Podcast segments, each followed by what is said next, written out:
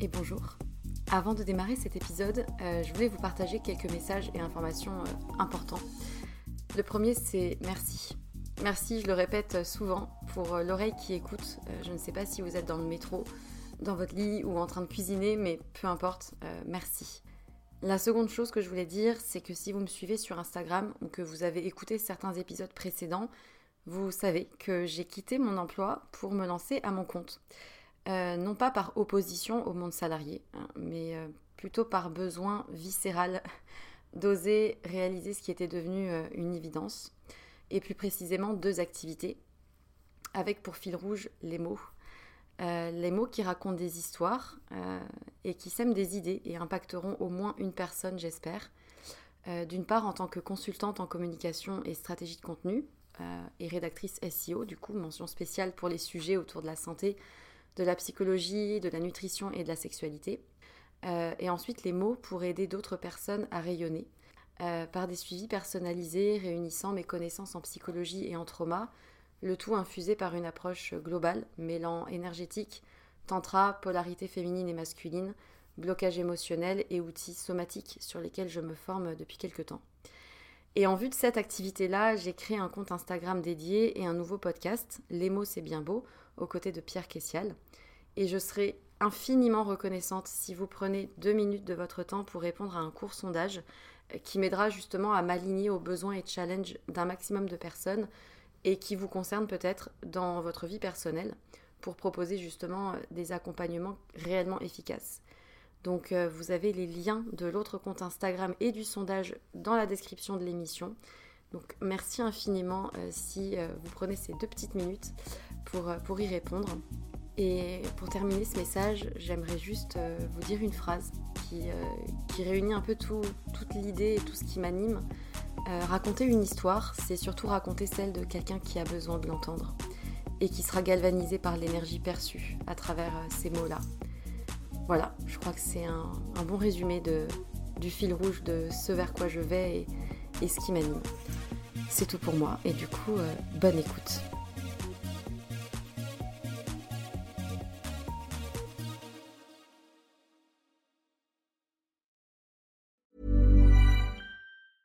When you're ready to pop the question, the last thing you want to do is second guess the ring. At Bluenile.com, you can design a one of a kind ring with the ease and convenience of shopping online. Choose your diamond and setting. When you find the one, you'll get it delivered right to your door. Go to Bluenile.com and use promo code LISTEN to get $50 off your purchase of $500 or more. That's code LISTEN at Bluenile.com for $50 off your purchase. Bluenile.com code LISTEN.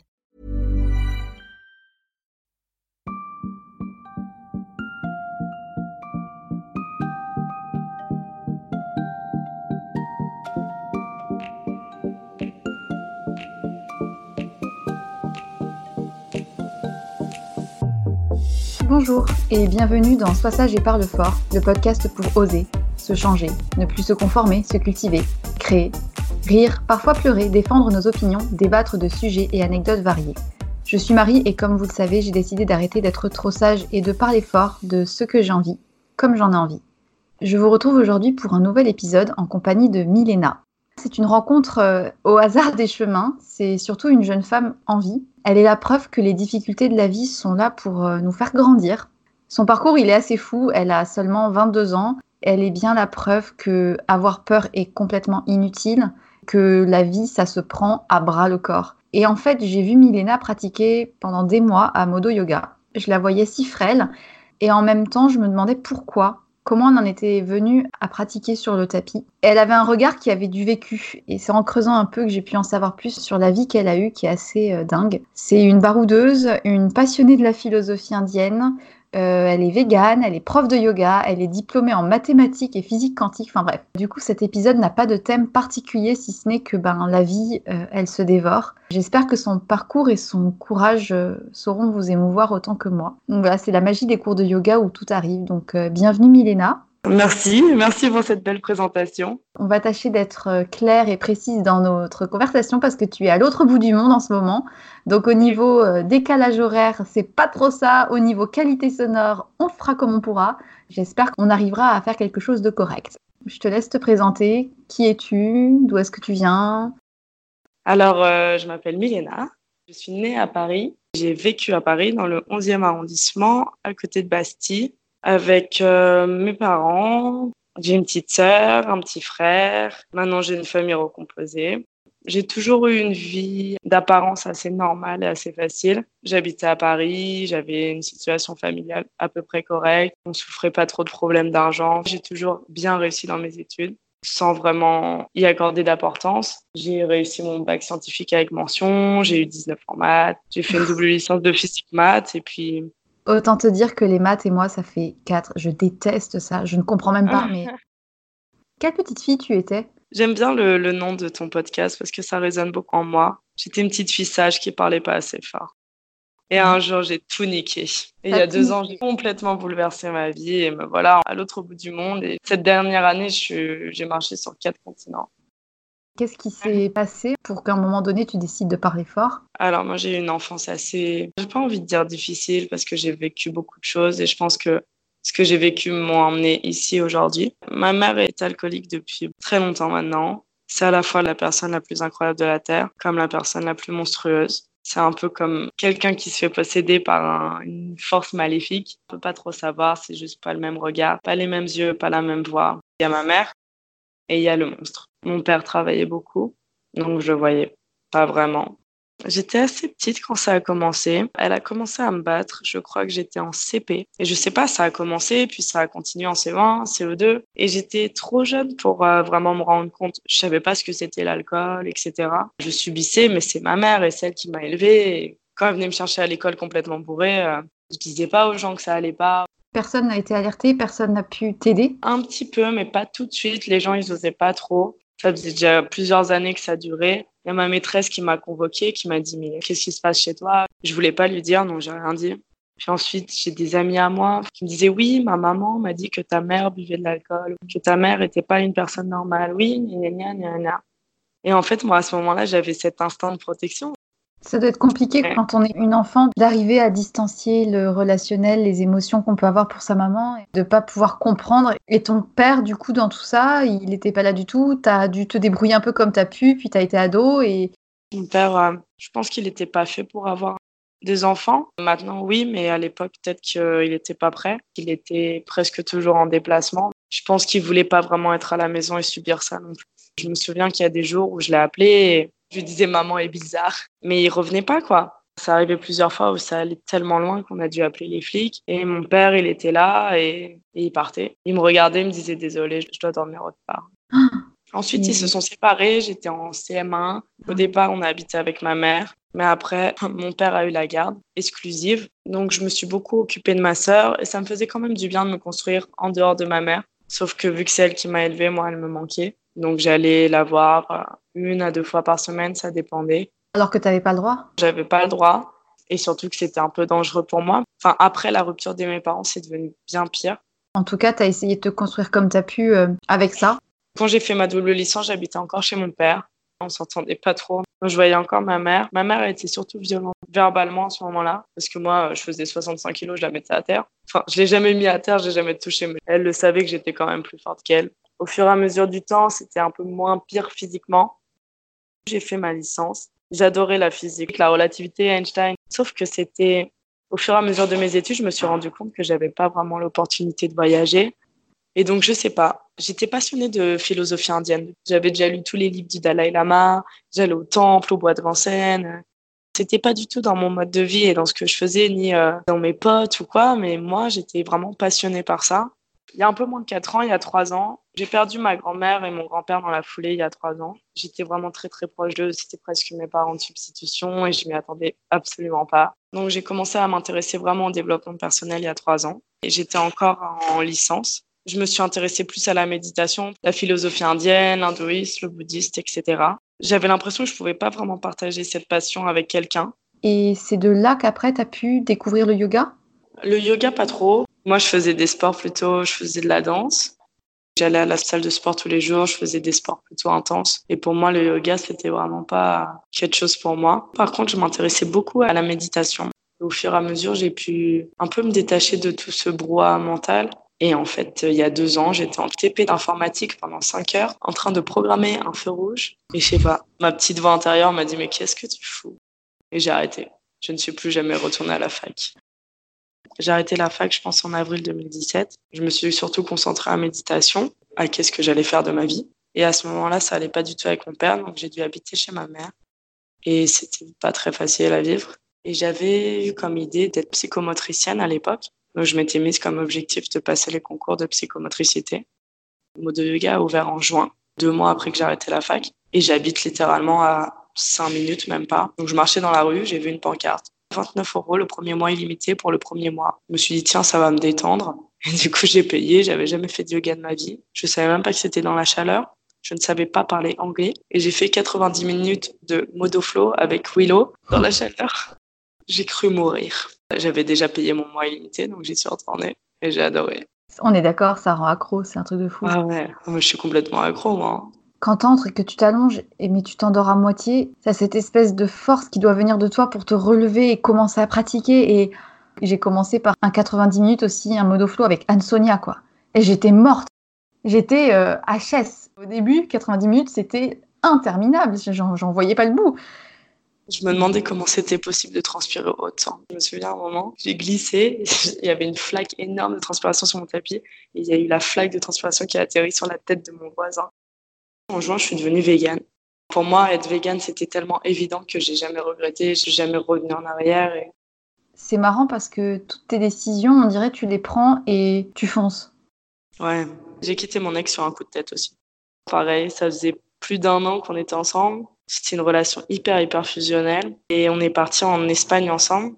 On a passé deux semaines ensemble. Et après, moi, je suis partie dans le sud de l'Espagne faire un voyage humanitaire. J'ai rejoint un organisme.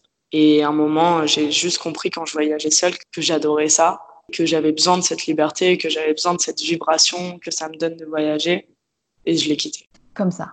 Ouais, comme ça. T'as pas d'attache, tu fais ta vie, quoi en fait, euh, j'ai compris que ce qui me rendait heureuse et ce qui m'épanouissait, c'était vraiment de suivre ma voix intérieure, mon intuition. Et en fait, il y a à peu près un an et demi, je suis retournée à Modo et j'ai payé un cours à l'unité parce que ça me manquait vraiment le yoga show. Et pour moi, là, à ce moment-là, je me suis dit non mais Milena, tu vas trouver un moyen de payer ce cours. Tu vas trouver un moyen d'y aller quoi. J'ai parlé à Julien et il m'a dit, tu sais, Milena, il y a le programme d'ambassadrice, etc., où tu fais le ménage. En échange, tu as un abonnement illimité. On a une place de libre. Peut-être que tu peux envoyer ta candidature. J'ai envoyé la meilleure lettre de motivation que j'ai jamais écrite de ma vie. Ouais, c'était pour faire du ménage en plus. Julien, il a vu à quel point j'étais motivée. Donc, il m'a pris. Et au début, en décembre, janvier, j'avais pas du tout prévu d'être prof, moi. J'avais encore ce but de psychomotricien. Moi, je voulais aider les gens sur un aspect physique comment aider quelqu'un qui est handicapé avec des exercices physiques?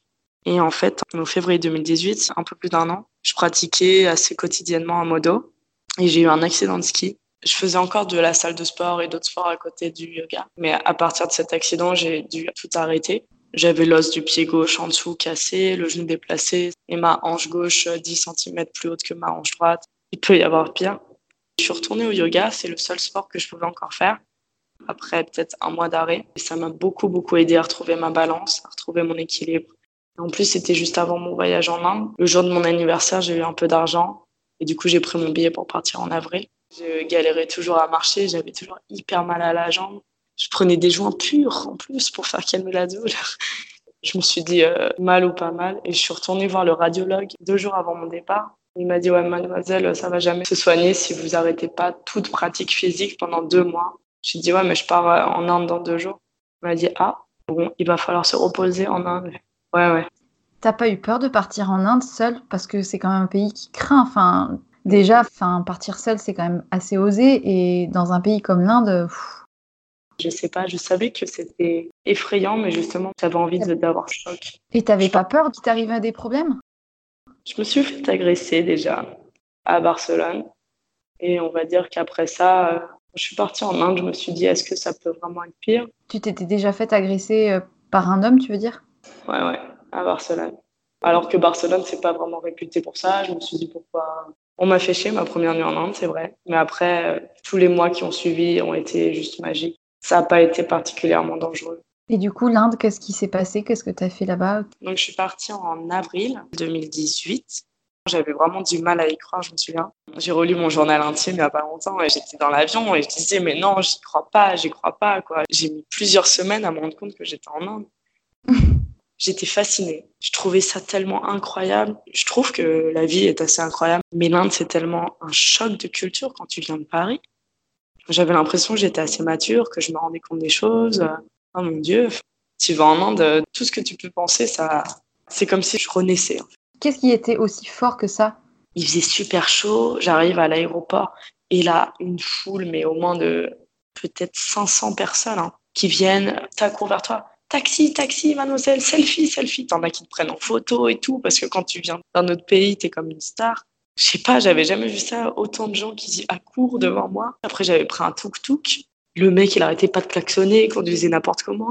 Et rien que dans la rue, pour aller jusqu'à mon couchsurfing, j'ai vu des gens euh, conduire des scooters à contresens avec cinq personnes sur le même scooter, dont un bébé qui sortait de l'hôpital. J'ai vu aussi un mec couper les cheveux d'un autre mec au milieu de la route, mais la route faisait la taille d'une autoroute.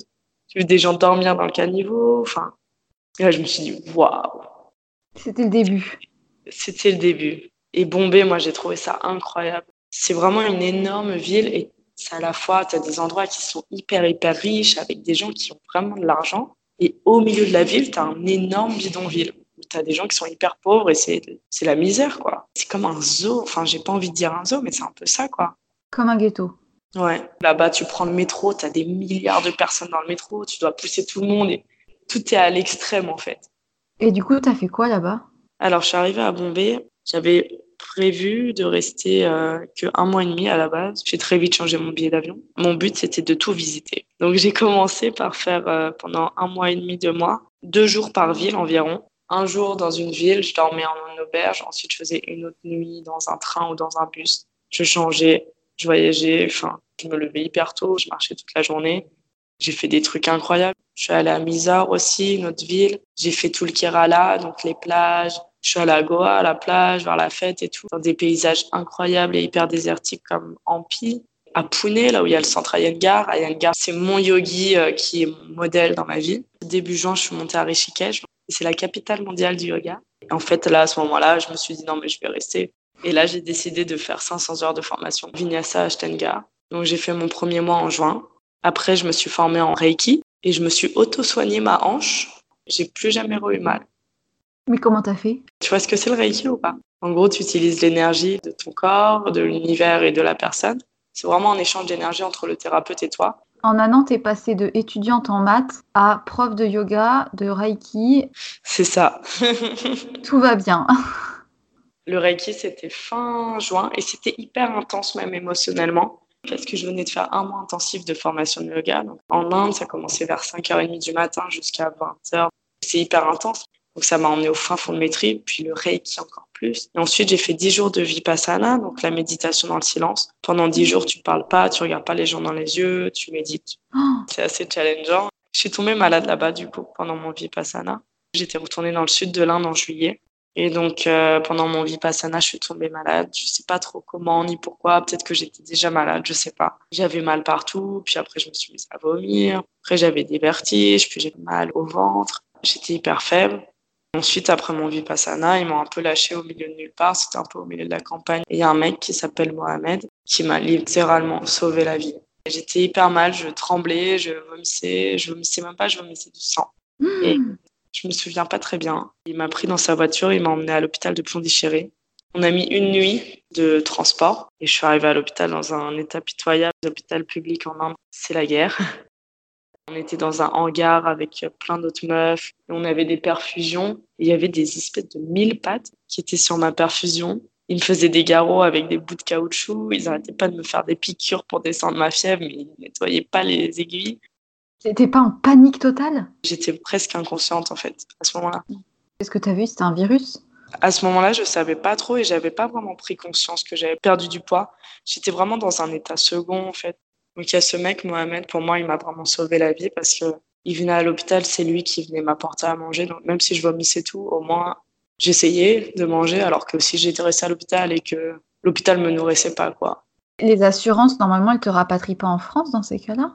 C'était trois mois et j'avais dépassé les trois mois. Et en fait, j'avais pas du tout envie de rentrer. J'avais vraiment envie de finir mes 500 heures de formation parce que mon plan, c'était de retourner en août à Rishikesh, faire mon dernier mois de formation. Donc ouais, je suis sortie de l'hôpital, euh, j'étais encore hyper, hyper faible. Mais j'ai dit à l'accueil de l'hôpital, je vais mieux, euh, s'il vous plaît, laissez-moi sortir. Genre, j'ai eu un élan pour me soulever de mon lit. J'étais à Pondichéry, donc j'ai eu de la chance parce que Pondichéry, c'est assez français. Donc là, j'ai rencontré des Français, je suis allée à Auroville, je me suis reposée quelques jours. Et ensuite, il fallait absolument que je quitte le pays parce que j'avais plus de visa. Donc je suis allée au Sri Lanka et j'étais avec pas mal de Français au Sri Lanka pendant trois semaines. Donc finalement, ça m'a fait du bien. Donc j'étais encore malade, mais il y a ma force mentale qui me disait abandonne pas quoi. C'est comme si mon mental cachait un peu ma douleur. J'arrivais presque plus à pratiquer. Début août, je suis retournée à Rishikesh. Et là, je me souviens, j'ai appelé ma meilleure amie le premier jour. Je lui ai dit, Maurienne, c'est trop dur, c'est trop intense. Et elle m'a dit, ouais, mais je sais pourquoi tu es là. Tu vas regretter si tu maintenant. Mes profs ont accepté que je fasse pas toutes les pratiques, que j'en fasse qu'une par jour au lieu de trois. J'ai eu mon diplôme, j'ai changé mon billet, je suis rentrée le lendemain. Le truc de malade. Et t'es arrivée dans quel état en France? Des cernes jusqu'à la bouche. J'étais tellement contente. Il y a mes potes qui sont venus me chercher. Enfin, je devais repartir à Montréal le 20 septembre pour la formation mode yoga. Donc, euh, je suis rentrée, ça m'a fait beaucoup de bien. Paris, c'est quand même super calme par rapport à l'Inde. Déjà que je trouve que Paris est épuisant, j'ose même pas imaginer. Déjà Bangkok, quand j'y étais, c'était. Ça m'a fait du bien quand même de retrouver mes proches. Je me souviens, mon père, la première réaction qu'il a dit, j'ai ouvert la porte, ce qu'il m'a dit, c'est Tu sais, les clavicules qui ressortent, c'est moche. Et en fait, tout le monde m'a fait des remarques comme ça. Enfin, limite, on me parlait que de mon poids plutôt que de me demander mon voyage, si ça allait. Tu vois, au début, personne m'a dit bravo pour tes diplômes donc au début, euh, moi, je m'en foutais un peu. Et en fait, je me suis pesée à ce moment-là. Et là, je vois, j'étais à 46 kilos. Je me suis dit, waouh, comment c'est possible, quoi? J'avais perdu plutôt 15 parce qu'en devenant vegan en un an, j'avais perdu quelques kilos et je m'étais stabilisée vers 59, 60 kilos. En Inde, j'ai perdu 13 kilos, quoi. Un truc comme ça. J'avais une bactérie qui m'a fait des trous à l'estomac, aux intestins. C'est pour ça que je toussais du sang, que j'avais mal partout. J'ai aussi une infection qui a infecté mes trompes. En même temps, en septembre, tu es partie Je suis partie euh, le 20 septembre à Montréal. Au début, euh, je suis arrivée à Montréal. Franchement, j'étais pas bien et j'étais pas du tout prête à enchaîner un training. Donc, je suis arrivée au Modo Montréal et c'était euh, hyper intense. Ils ont un niveau de yoga hyper élevé. Du coup, les classes sont vraiment intenses. Ouais, au début, j'avais un peu peur. J'étais pas trop prête. Et finalement, la formation Modo Yoga, elle a été incroyable on se soutenait tous mutuellement. C'était à la fois drôle, c'était épuisant. Hein. C'est épuisant une formation comme ça, intensive. Je suis venue à chaque seconde de chaque classe. J'ai fait exactement chaque posture deux fois, trois fois par jour. Et j'ai tenu, quoi. J'ai tenu jusqu'au bout. J'étais tellement contente de faire part de cette communauté. Et ensuite, tu es rentrée en France? Ouais. Quand je suis arrivée à Montréal, je me suis dit que j'allais habiter là-bas tellement j'adorais. Sauf que j'ai eu trop froid. Le sous-poids, ça donne froid. C'est aussi ce qui m'a fait me rendre compte quand j'étais à Montréal que j'étais vraiment sous poids, c'est parce que j'avais extrêmement froid. Alors que je suis d'origine tchèque et que je vais euh, en République tchèque euh, tous les ans à moins 30 degrés. Je suis rentrée mi-novembre mois en France. J'ai commencé à enseigner à Modo peut-être une semaine après être rentrée. Et j'ai rehabité chez ma mère. Sauf que c'est comme si j'avais oublié que ma mère était alcoolique. J'étais loin, quoi. Ça m'a rattrapé c'était presque. C'est pas que c'était pire, c'est que moi je le supportais moins. Et j'avais compris que je méritais pas ça, quoi. Et puis j'étais trop faible, en fait. J'étais trop faible physiquement pour affronter ça. Avant, je savais que si elle essayait quoi que ce soit sur moi, j'avais la force pour la repousser, pour la maîtriser. Et que bah, quand je suis rentrée à Paris à 46 kilos, je me sentais plus du tout euh, aussi confiante. Il y a eu beaucoup de gens qui m'ont fait des remarques. C'était lourd à la fin oui, il faut que tu manges plus, faut que tu manges plus, faut que tu manges plus. Putain, je mangeais de ouf et ça marchait pas. C'était complètement psychologique, il y avait un blocage. Plus j'habitais chez ma mère, bah, plus ça s'empirait. Je comprenais pas. Et là, ma médecin m'a dit, ouais, encore un kilo et c'est l'hôpital. Ça faisait déjà plusieurs mois que j'avais plus mes règles. On avait fait des tests de sang, donc ma bactérie était partie. Et j'arrivais pas à me reprendre en main parce que je savais pas trop quoi faire et où est-ce que ça allait me mener. Je m'épanouissais pas du tout à Paris. Enfin, je le voyais. Et du coup, je savais qu'il y avait un mode de yoga à Sydney. Donc, j'ai pris mon billet pour aller à Sydney. Et là, on est en mai et tu es en Australie depuis quand? Je suis arrivée le 1er mars. 1er mars à Sydney. Cette vie de fou. Je suis partie de, de Paris. Je me suis presque enfuie, en fait. J'avais besoin de guérir, mais que j'arrivais pas à Paris. Je me suis un peu enfuie à la base à l'autre bout du monde pour me reconstruire pour être loin de tout, en fait. Et le mode yoga, n'est pas du tout pareil que celui de Paris, ni que celui de Montréal, ni que celui de New York. Il est beaucoup plus petit, il n'est pas hyper chaleureux, il est excentré en plus. Donc ouais, j'ai enseigné un peu là-bas. Ça me plaisait pas en fait, c'était pas la ville qu'il me fallait. Donc je suis montée à Brisbane et du coup j'ai rencontré un mec qui s'appelle Max. Ça faisait hyper longtemps que j'avais rien fait avec un mec. Enfin depuis que j'ai perdu du poids là en Inde, enfin j'étais plus du tout à l'aise avec mon corps quoi. En une seconde, on s'est plus, on s'est embrassé et il m'a proposé d'aller à Bayern Bay le lendemain et je suis allée à Bayern Bay le lendemain avec lui. C'était vraiment cool et en fait ça m'a fait du bien dans le sens où je suis redevenue moi-même quoi. En fait, tu as repris confiance en toi, loin de Paris. Puis je suis arrivée en Australie moi avec la volonté de reprendre du poids. Je me suis renseignée. J'ai jamais souffert de troubles alimentaires. Je m'étais jamais vraiment intéressée à ce que c'était être anorexique ou quoi. À ce moment-là, quand je suis arrivée à Sydney, je savais pas quoi faire et j'ai regardé euh, j'ai cherché sur Internet euh, comment reprendre du poids quand on est euh, trop maigre ou un truc comme ça? Et du coup, je suis tombée sur plusieurs pages euh, de guérison après anorexie, etc.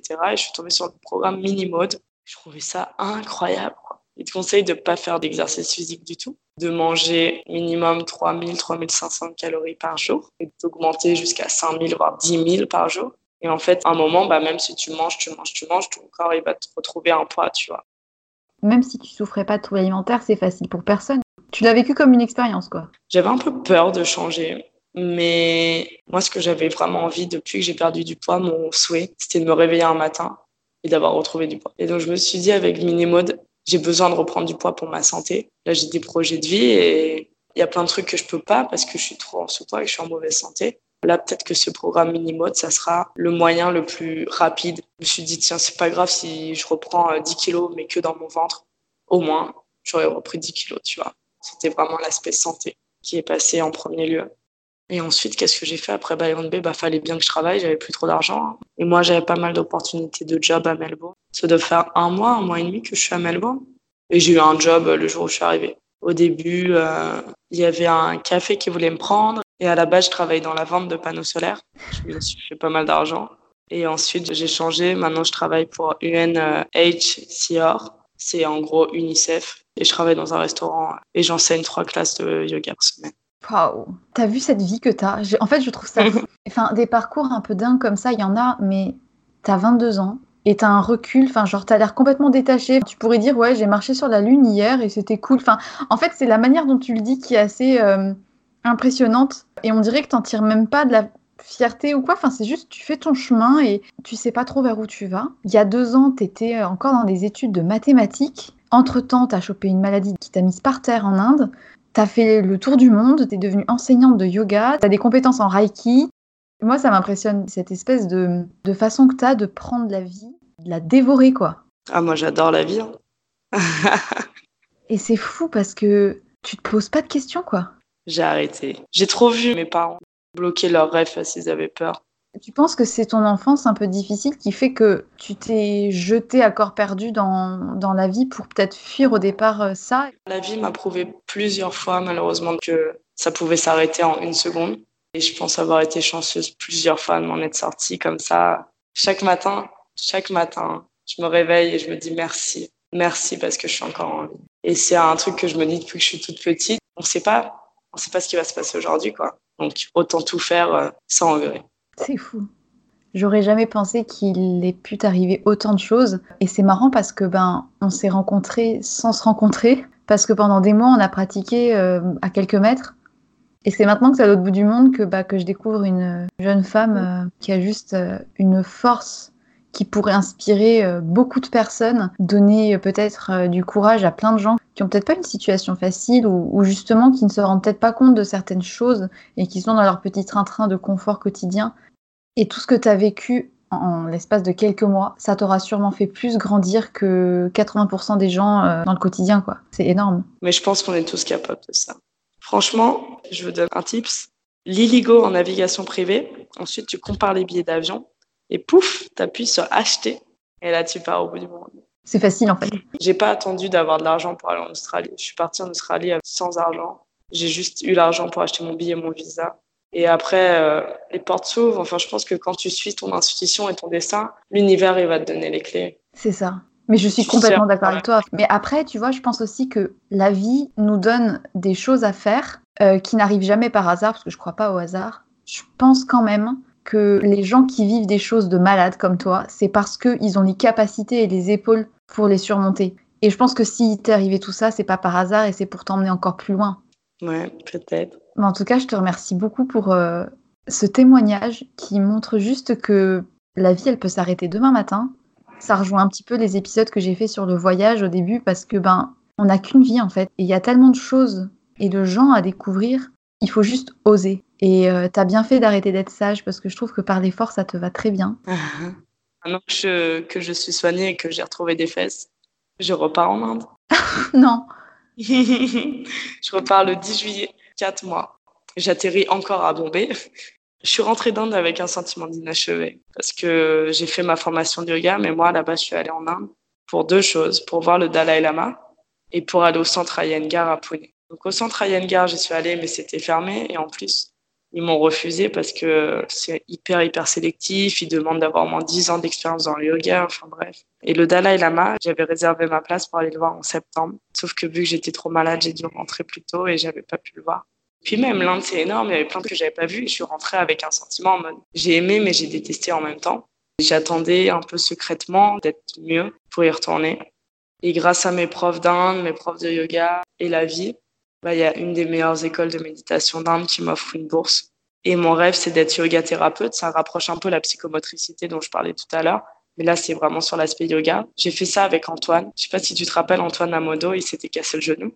Ouais. Pendant un mois, trois fois par semaine, je lui donnais des cours euh, perso. Au début, il pouvait pas du tout se lever, sortir de sa chaise. Après, on utilisait des blocs, le mur. Euh, c'était hyper intense. Il y a eu plein de moments où on en pleurait, tu vois. Et au bout d'un mois, bah, il arrive à pratiquer, à marcher, à courir. Mais attends, en plus, j'ai fait un freestyle avec lui la semaine dernière, mais il m'a tué, j'ai cru que j'allais crever. Mais non, mais c'était tellement bien. Et euh, enfin, enfin, oui, je me rappelle qu'il avait le genou cassé il y a encore pas très longtemps. Bah, pendant un mois, on a pratiqué tous les deux. Ça me passionne, moi, la yoga thérapie. Enfin, je voyage avec deux valises, une valise de vêtements, une valise de livres. Dans ma valise de livres, il n'y a que des bouquins d'anatomie, yoga thérapie, de médecine du yoga. Je voyage très léger, moi. C'est vraiment génial. Je te félicite pour, euh, pour ce parcours. Et euh, le jour où tu reviens en France, ben, euh, on pratique. je te remercie beaucoup, Milena, de nous avoir partagé ce parcours un peu atypique. Il n'y a pas vraiment de thème. Il y a juste le thème principal, c'est de parler fort et d'oser. Et tu as osé. Et tu continues d'oser plutôt de manière assez courageuse. Merci beaucoup, Marie. Merci. J'espère que ça intéressera toutes les personnes qui pourront nous écouter que ça en inspirera d'autres. Peut-être qu'on va avoir des futurs euh, profs de yoga parmi euh, les auditeurs, qui sait, qui vont euh, entendre des révélations ou qui vont prendre un billet d'avion demain matin pour l'Inde. Je vous souhaite une très très belle journée et surtout n'oubliez pas, soyez sages un peu et parlez fort beaucoup.